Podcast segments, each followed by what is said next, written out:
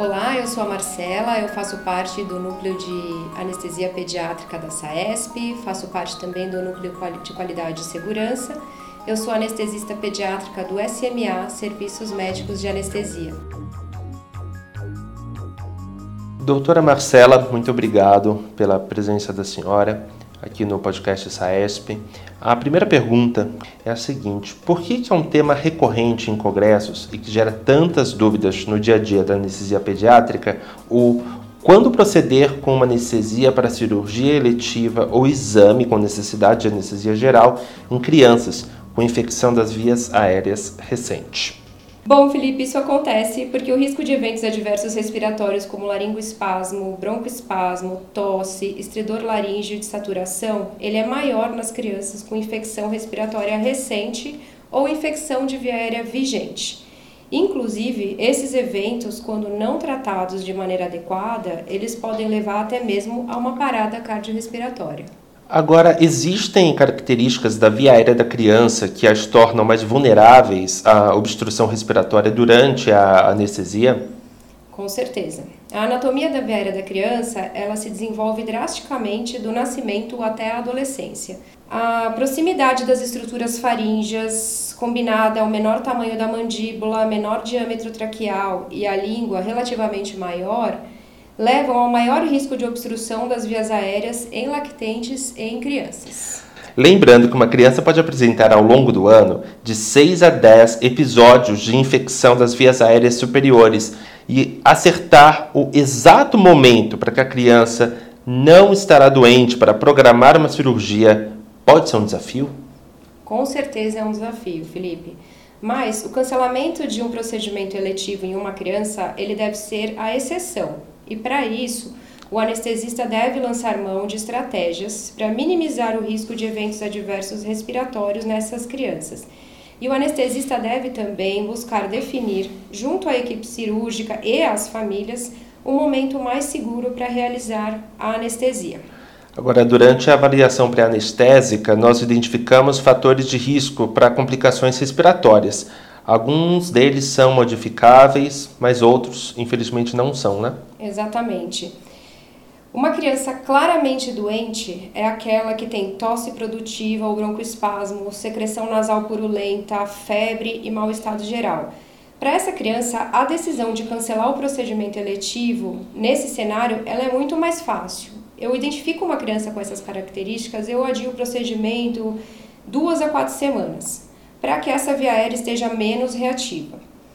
Este é um exemplo de um fator de risco modificável, assim como uma criança, é, assim como uma criança com história recente de bronquiolite ou uma criança com pneumonia. O procedimento vai ser adiado. Já a criança que chega com sintomas moderados de IVAs, de infecção de vias aéreas superiores, é uma criança que tem tosse seca, roncos, ausculta e um ótimo estado geral, essa criança é que gera mais dúvidas. Nesse momento, nós consideramos na tomada de decisão qual cirurgia que vai ser realizada. O tipo de cirurgia é um fator de risco que eu não consigo modificar. Então, nos casos de uma cirurgia de cabeça e pescoço, cirurgias de vias aéreas em que haverá necessidade de intubação, talvez seja mais apropriado eu adiar esse procedimento para diminuir o risco. Mas para cirurgias em que eu consigo associar um bloqueio, uma cirurgia que é de curta duração em que é possível eu manter a ventilação dessa criança de maneira adequada na máscara facial ou na máscara laríngea, o benefício de fazer esse procedimento ele pode ser maior em relação a adiar um procedimento eletivo que vai causar transtornos para as famílias, para as equipes, pode aumentar custo. Então eu sempre peso esses fatores. Agora vamos pegar um cenário que a senhora decide anestesiar uma criança com sintomas leves ou moderados de infecção de vias aéreas inferiores. Quais os cuidados que a senhora tomaria? Quando eu decido anestesiar uma criança com sintomas leves ou moderados, eu tomo alguns cuidados. Por exemplo, o uso do broncodilatador de curta duração, como um salbutamol 20 a 30 minutos antes da indução da anestesia. Essa é uma forma super eficiente de diminuir o risco de laringoespasmo, tosse ou de saturação nessas crianças que têm um sintoma leve, moderado ou em crianças asmáticas que estão controladas no momento do procedimento. É uma estratégia de baixo custo, fácil aplicação. Vou dar um exemplo prático. Para as crianças com menos de 20 quilos, nós podemos utilizar o salbutamol gotas, 2,5 miligramas, na forma de nebulização. Já as crianças com mais de 20 quilos, a dose é de 5 miligramas. O salbutamol também pode ser utilizado na forma de puffs, que é aquela famosa bombinha, que é o atomizador dosimetrado com espaçador adequado para a idade. E como é feita essa utilização? Nós utilizamos 4 a 8 puffs imediatamente ou 20 a 30 minutos antes do procedimento. Outras formas de diminuir risco nessas crianças que eu decidi adiante com o procedimento são evitar a pré-medicação com benzodiazepínicos, não utilizar de maneira nenhuma lidocaína spray nas pregas vocais, que aumenta a chance de tosse, até mesmo laringoespasmo. A lidocaína venosa, sim, essa sim pode ser benéfica para diminuir eventos respiratórios. Eu sempre vou dar preferência para indução venosa com propofol em relação à indução inalatória. Não utilizar o desflurano, que aumenta também a reatividade brônquica na criança na vigência de infecção de vias aéreas eh, superiores. Como que a gente pode tornar a anestesia pediátrica mais segura, de uma forma geral? Bom, especialmente nas crianças abaixo de 3 anos de idade, o anestesista deve ter um ótimo treinamento e desenvolver experiência tanto no manejo das vias aéreas, na obtenção dos acessos vasculares, no manejo do sangramento maciço e nas estratégias protetoras de ventilação mecânica. São inúmeros os trabalhos que mostram também uma relação positiva entre a experiência do anestesista e a diminuição dos eventos adversos em geral na anestesia pediátrica.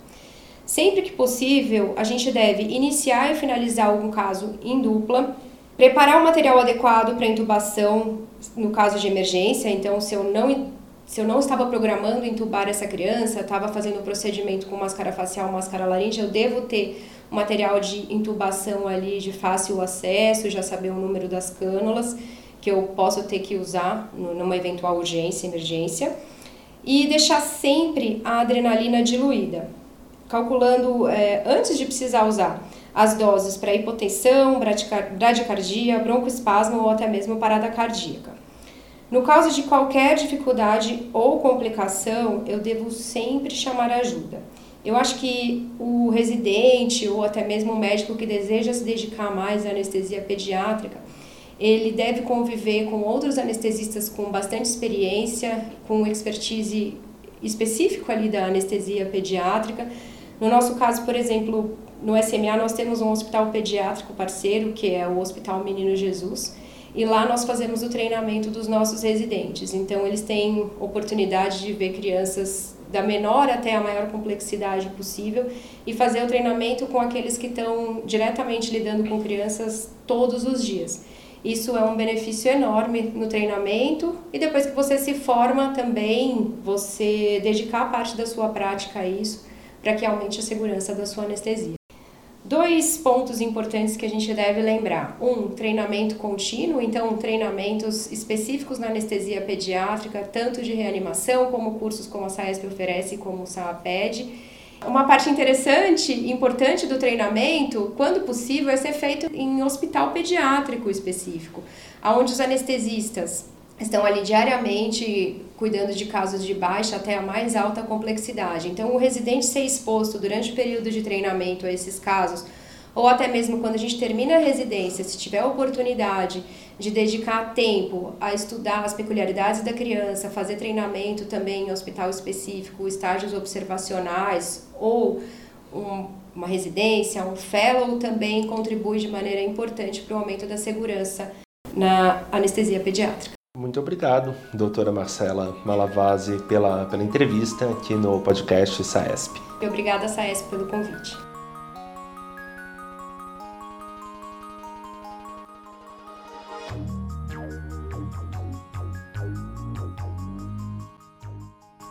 Estamos nas principais plataformas de áudio. Aproveite e siga também a SAESP em todas as redes sociais. Estamos presentes no Facebook, Twitter, LinkedIn, Instagram TikTok. Até o próximo podcast SAESP.